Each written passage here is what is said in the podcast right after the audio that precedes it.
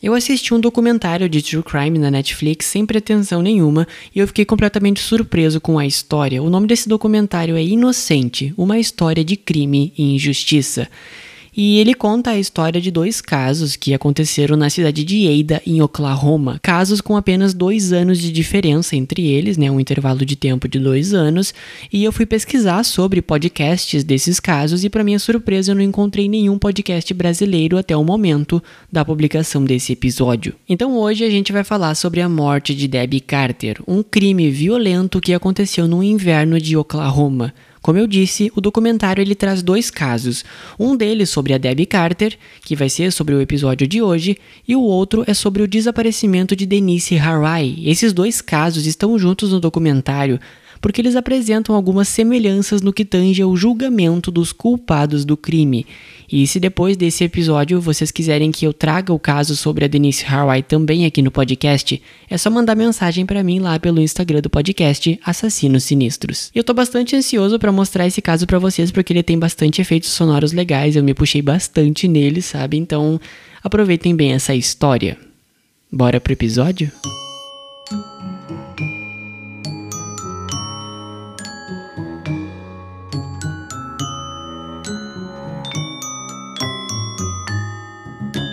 Eu sou Pedro Santos e esse é o Assassinos Sinistros, um podcast que te conta casos medonhos de assassinato. As imagens desse episódio estão disponíveis no Instagram, @assassinossinistros. Seja muito mais que bem-vindo e me acompanhe para mais uma história de suspense, mistério e crime.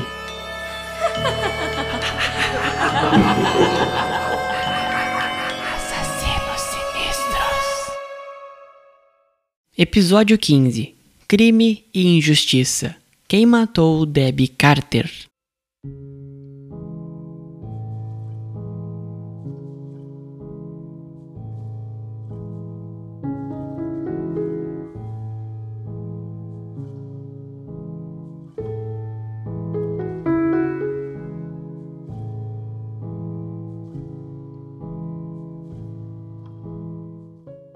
Maioria de nós pessoas comuns, queremos que a vida sempre seja perfeita, ou pelo menos pensamos que tudo vai dar certo. É claro que todo mundo tem o seu lado pessimista, mas a gente sempre quer evitar ele. Mas mesmo que a gente pense positivo, mesmo que a gente reze todo santo dia e tudo mais, ninguém está livre de sofrer alguma coisa maligna. E a senhora Debbie Sue Carter foi capturada pelo mal. Debbie era uma pessoa tranquila, carismática e bastante querida por todos em sua volta, e mesmo assim foi assassinada de uma maneira agonizante. Infelizmente, as melhores pessoas sofrem com os piores destinos. Isso não é uma lei universal, mas parece ser muito pior ver alguém bom em pleno sofrimento. No dia 8 de dezembro de 1982, Debbie Carter foi encontrada morta em seu próprio apartamento ela foi encontrada nua e com um fio elétrico enrolado em seu pescoço. Além de ter sido estuprada, quem quer que tenha feito aquilo com a Debbie deixou várias mensagens escritas com ketchup no corpo da Debbie e em algumas partes da casa. Antes da gente falar mais sobre a morte da Debbie e entender como tudo isso aconteceu e mais importante, quem foi o seu assassino, vamos conhecer um pouquinho sobre a vida dela. Debbie Sue Carter nasceu no dia 16 de fevereiro de 1961. No dia de amanhã, ela faria 62 anos de idade. A Debbie nasceu em Ada, uma cidadezinha pequena no estado de Oklahoma, nos Estados Unidos.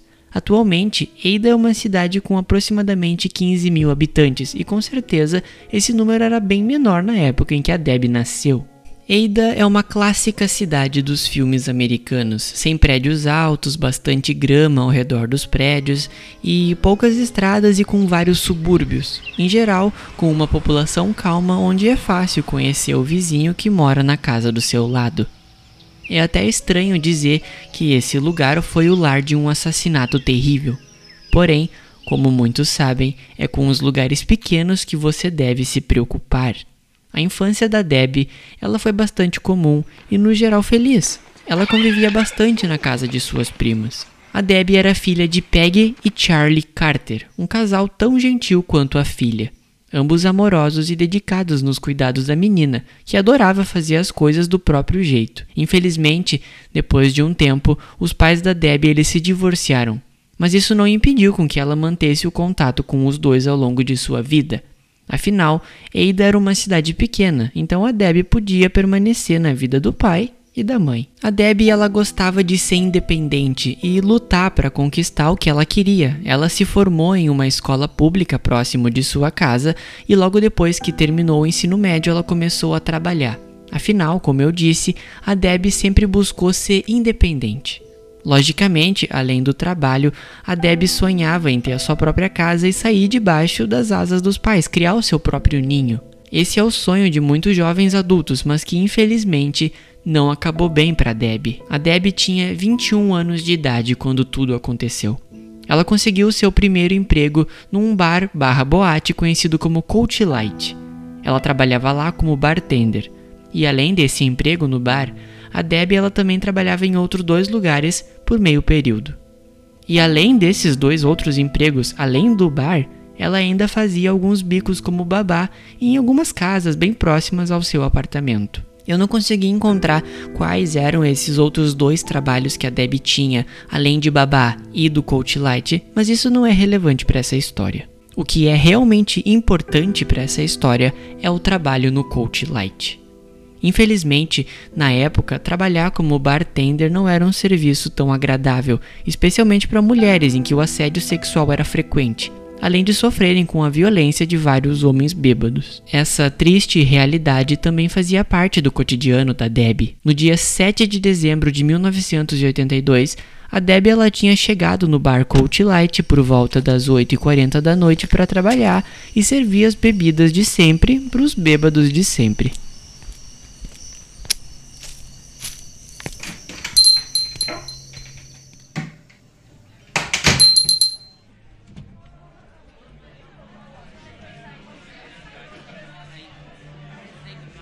Depois de algumas horas, a Debbie estava pronta para ir embora e descansar no seu pequeno apartamento de três cômodos. Nessa época, a Debbie ela já tinha o próprio carro, então ela podia voltar do trabalho com mais segurança. Entretanto, antes de ir embora do bar, algumas testemunhas visuais que frequentavam o Coach Light e conheciam a Debbie afirmaram terem visto ela discutido com um homem.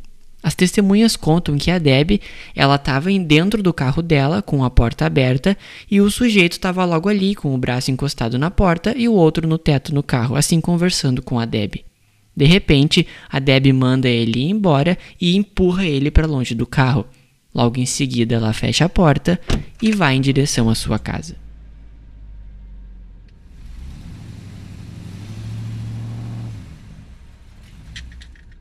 Ela chega, sai do carro, sobe as escadas da casa correndo, afinal o apartamento dela ficava em cima de uma garagem, e ela sobe as escadas correndo, afinal era dezembro e como todo mundo sabe, as temperaturas são bem baixas na região de Oklahoma nessa época do ano, né? Neve, aquele frio terrível que sempre é abaixo de zero. A Debbie ela abre a porta da casa e entra. Ela larga suas chaves e a bolsa na mesa e decide preparar alguns aperitivos antes de dormir. Ela coloca algumas tiras de peixe no forno e aguarda até que elas fiquem bem prontas. Vocês perceberam qual foi o erro da Debbie ao chegar em casa? Ela chegou, subiu as escadas, abriu a porta e não a trancou um costume esquisito que vários moradores de Eida e outras cidades pequenas têm. Afinal, como todo mundo se conhece, não há como ter um assassino. Infelizmente, essa frase tá super errada.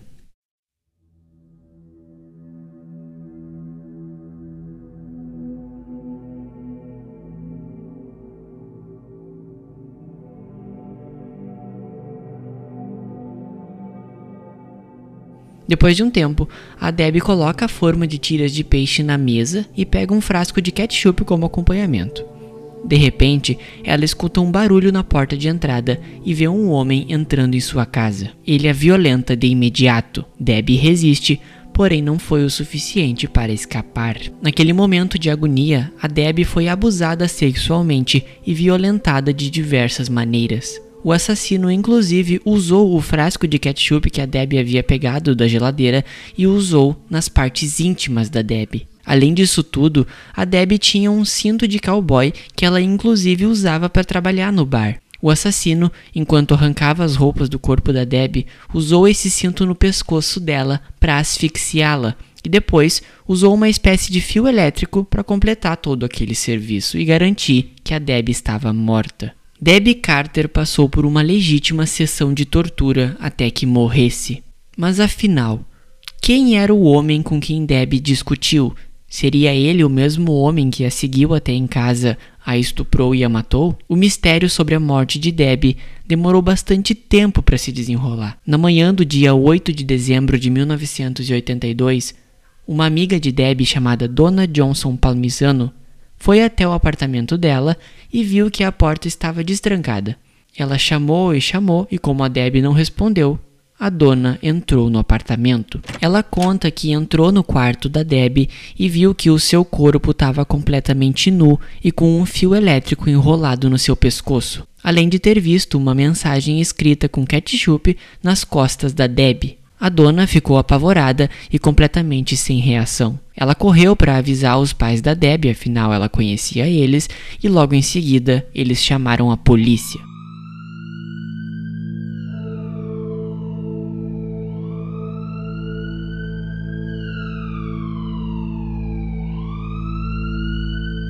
A cena do crime foi descrita como terrível várias vezes. Perícia iniciou a busca por qualquer vestígio que explicasse o que havia acontecido no apartamento de Debbie. Porém, o que mais chamou a atenção logo de primeira foram as mensagens escritas com ketchup. Foram quatro mensagens ao total. Uma na parede dizendo Jim Smith será o próximo a morrer. A segunda mensagem estava escrita em uma mesa e dizia: Não procurem por nós. E a penúltima estava escrita no corpo de Debbie, em suas costas mais especificamente e essa mensagem dizia Duke Graham.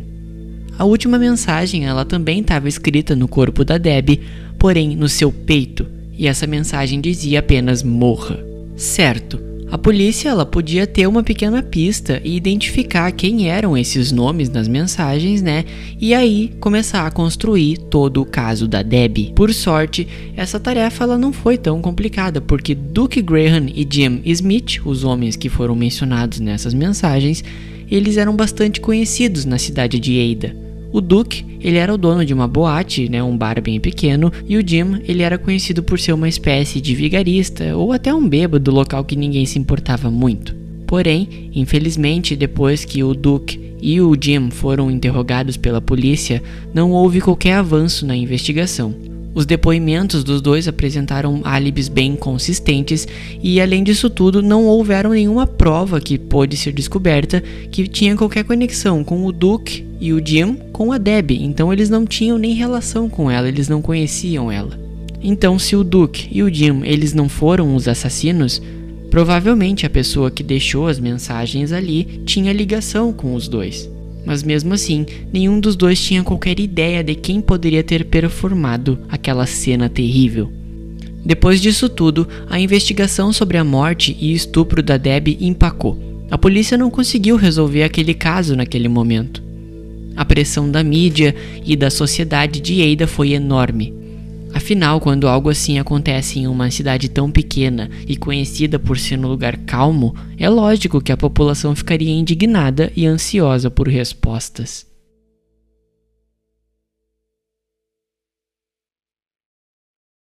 O caso da Deb adormeceu e só seria reaberto em 1984, e a razão disso seria por causa de outro crime que aconteceu também na cidade de Eida.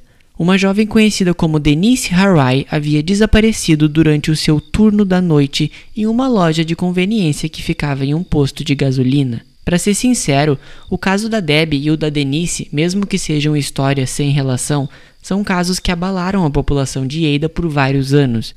Se vocês quiserem conhecer mais sobre a história da Denise e o que realmente aconteceu com ela na noite do seu desaparecimento, eu ficaria bastante contente em relatar essa história aqui no podcast. Então, se vocês quiserem, comentem na publicação das imagens desse caso que já estão disponíveis no Instagram Assassinos Sinistros. Assim eu vou saber se vocês querem mais sobre a história da Denise e eu posso trazer futuramente aqui no podcast. Voltando para a história da Deb. Como que os primeiros suspeitos nesse caso surgiram? Como eu disse, o caso ele foi reaberto em 1984, dois anos depois da morte da Debbie, e a polícia voltou com tudo nessa investigação e começou finalmente a apresentar alguns suspeitos factíveis para o assassinato da Debbie.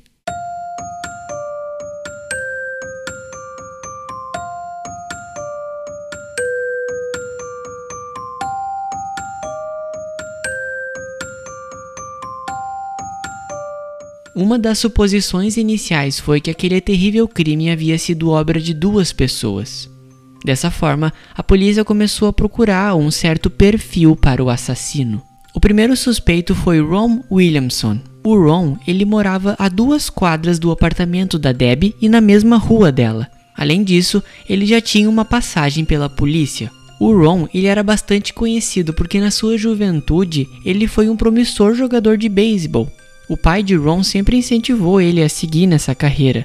O Ron, inclusive, jogou no New York Yankees, que é um time bem famoso aparentemente, graças ao seu pai, que tinha alguns contatos dentro desse mundo dos esportes, assim facilitou a entrada do filho. Porém, como o Ron ele tinha uma personalidade um pouquinho complicada e mesmo que ele gostasse do beisebol, ainda assim parecia ser bastante despreocupado com toda aquela possibilidade de uma carreira incrível. A primeira prisão do Ron aconteceu em 1978 na cidade de Tulsa, que também fica no estado de Oklahoma. Aparentemente, o Ron ele foi acusado de ter estuprado uma menina. Porém, o Ron foi absolvido de qualquer acusação por falta de provas desse crime. A carreira de jogador de beisebol do Ron ela já estava no chão nessa época. Ele também havia sofrido uma grave lesão na perna, o que impediu com que ele continuasse aquele possível sonho. Já de volta em Oklahoma, o Ron desenvolveu um forte vício em drogas e bebidas alcoólicas, além de enfrentar um profundo quadro de depressão e outros graves problemas com a sua saúde mental. O fato do Ron beber fazia com que ele frequentasse diversas casas noturnas, e uma delas era o Coach Light, o bar em que Debbie Carter trabalhava. Ron ele era o suspeito perfeito para a morte da Debbie, porém eu disse antes que a polícia suspeitava que duas pessoas haviam cometido esse crime. Outro homem que se tornou bastante suspeito com o tempo foi Dennis Fritz, um amigo super próximo do Ron que só foi contatado depois de alguns depoimentos que o Ron deu para a polícia sobre a sua rotina. O Dennis ele deu seu depoimento e foi considerado suspeito no caso da morte da Debbie também. O Dennis ele também levava uma vida muito parecida com a do Ron, cheia de bebidas, drogas e todo o resto. Agora, com o Ron e o Dennis sobre suspeitas, a polícia precisava se esforçar para encontrar provas concretas e assim culpar os dois pelos crimes. Naquela época, uma prova de DNA poderia ser vital para comprovar de uma vez por todas quem cometeu aquela cena de crime terrível. Para isso, a polícia foi até um pouco além. Ela requisitou que o corpo de Debbie fosse retirado do seu túmulo e submetido a alguns outros testes, buscando rastros de DNA de Ron e Dennis no corpo da Debbie.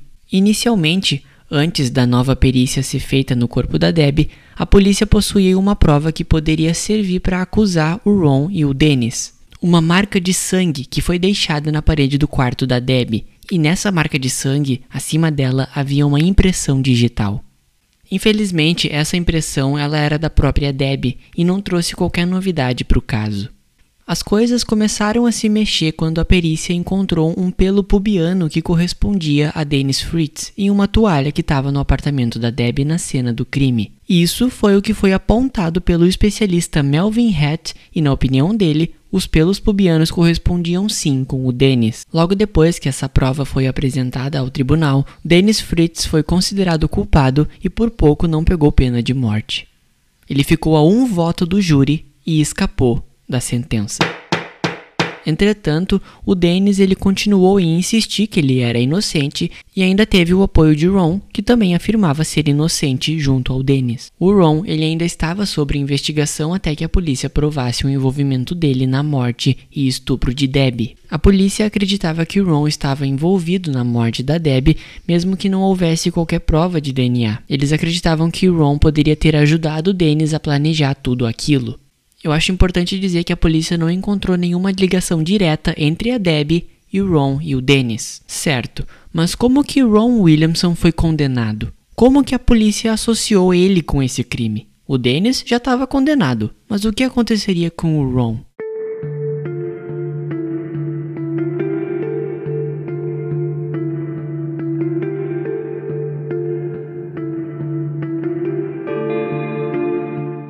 Isso é bem mais simples do que se parece. Na noite em que a Debbie trabalhava no Coach Light, na noite da sua morte, uma testemunha ocular conhecida como Glenn Gore afirmou ter visto o Ron e o Dennis próximo a Debbie. O Glenn ainda acrescentou que eles estavam discutindo com a Debbie e ficaram importunando ela pelo resto da noite. O Glenn contou em um depoimento para a polícia que ele estava sentado próximo a Deb naquela noite no bar e ele se levantou para ir buscar uma bebida quando a própria Deb agarrou o braço dele e pediu ajuda para tirar ela de perto do Ron e do Dennis. O Glenn segurou a mão da Deb e a levou para a pista de dança do bar. Além desse depoimento do Glenn, algum tempo depois, a perícia conseguiu encontrar três pelos pubianos na cena do crime que se diziam corresponder aos de Ron, isso foi, né, o que foi dito pelo especialista Melvin Hatch, o mesmo especialista que classificou os pelos pubianos do Dennis. Ron Williamson foi declarado culpado pela morte de Debbie e o júri sugeriu a pena de morte para ele. A história da Debbie havia sido descoberta. Tudo estava esclarecido. Quem dera fosse isso que tivesse acontecido. Ninguém poderia saber que quase 10 anos depois do julgamento do Ron e do Dennis, o caso da Debbie sofreria uma reviravolta marcante. Uma reviravolta que iria expor o verdadeiro culpado dessa história e destacar a injustiça em que Ron e Dennis foram submetidos. A coisa toda só explodiu novamente por causa dos advogados de defesa de Ron, que acreditavam na inocência dele, e de alguns investigadores que persistiram em ajudá-lo para comprovar sua inocência. O Dennis não tinha tanta capacidade financeira para contratar advogados igual ao Ron, então, felizmente, o Estado designou um advogado para o Dennis depois que as coisas começaram a ser esclarecidas. Mesmo que os testes de perícia tivessem apontado a semelhança dos pelos pubianos encontrados na cena do crime com os de Ron e de Dennis, na época esses testes não eram de confiança integral. Além disso, os dois foram condenados apenas por viverem próximo à casa da Deb e por frequentarem o Coach Light, pistas ligeiramente fracas se vocês concordam. Além do mais, a única pessoa que diz ter visto Deb com Ron e Dennis foi o Glenn Gore, o homem que deu seu depoimento contra o Dennis e o Ron e ajudou na decisão do júri para condenar os dois. Os investigadores então conseguiram reabrir o caso e contestar a ciência da época. Afinal, comparar pelos pubianos nunca foi uma ciência definitiva, ainda mais nos anos de 1980. Muitas pessoas sofreram com condenações injustas através dessas análises bem erráticas. E isso foi exatamente o que havia acontecido com o Ron e com o Dennis. Ron Williamson foi salvo da morte. Cinco dias antes dele enfrentar a pena de morte no qual ele foi condenado, os investigadores conseguiram atrasar esse procedimento e trazer todas as inconsistências do caso para a justiça. Foi assim, então, que um novo julgamento surgiu. Ron e Dennis tinham uma nova chance para ficarem livres e provarem a sua inocência pela morte da Debbie Carter.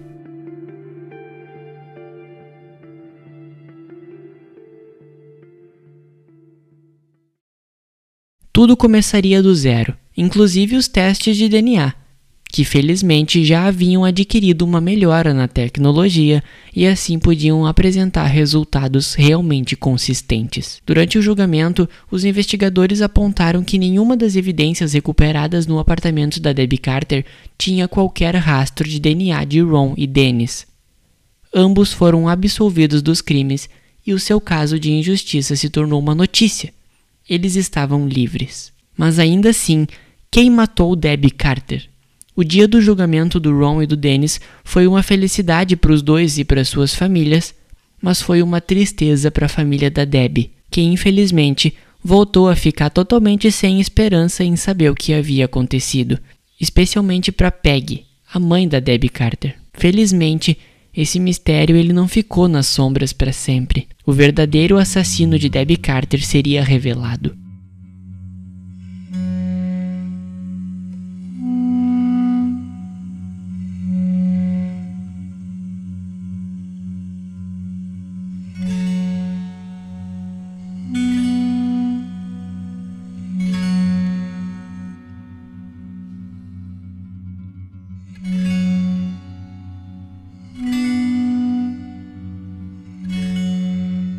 O assassino de Debbie Carter foi seu colega na escola.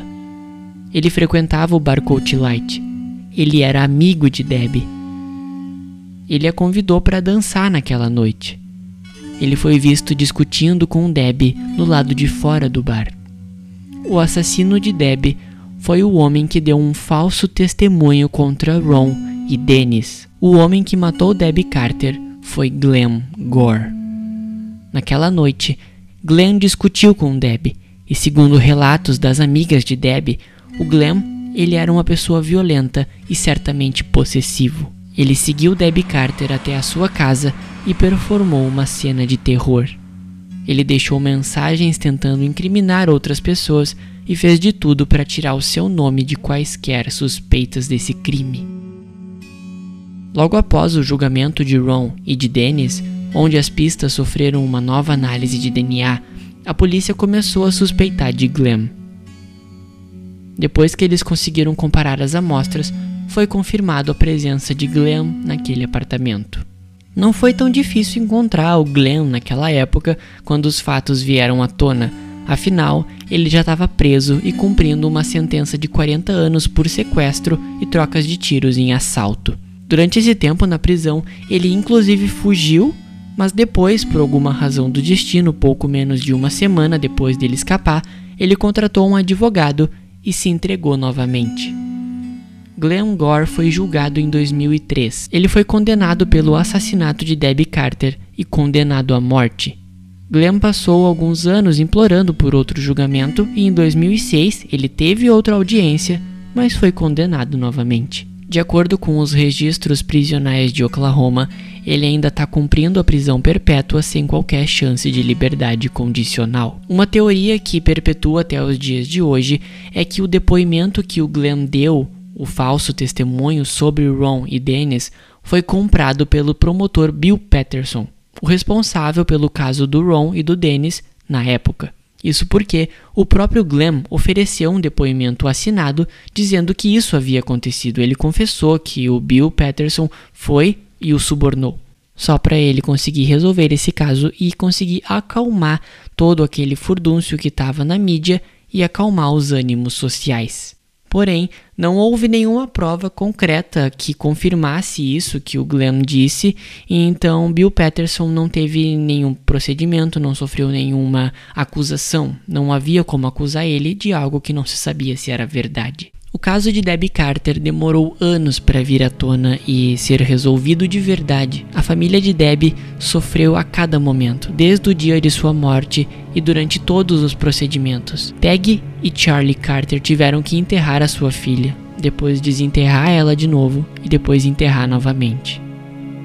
E ainda assim demorou muito tempo que a verdade viesse à tona e o culpado fosse julgado. A mãe de Debbie, a Peggy, ela mandou uma carta para o Glenn na prisão onde ele se encontra, querendo saber como tudo aconteceu naquela noite e por quê. E segundo relatos, ele ainda não respondeu. Esse foi o conturbado caso de injustiça, mistério e terror no assassinato de Debbie Carter na cidade de Ada, em Oklahoma.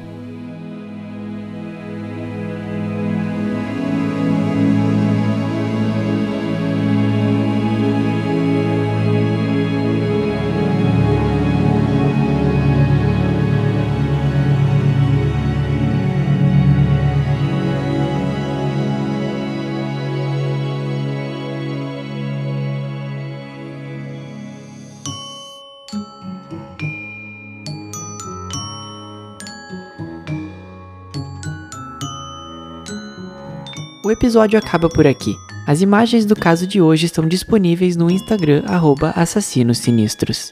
A produção, pesquisa, roteirização, narração e edição desse episódio foram feitas exclusivamente por mim, Pedro Santos. E se você gostou do que ouviu e quer me ajudar a crescer esse projeto cada vez mais, não esqueça de deixar uma boa avaliação na plataforma de áudio que você está me escutando. Obrigado por me ouvir até aqui e até o próximo episódio.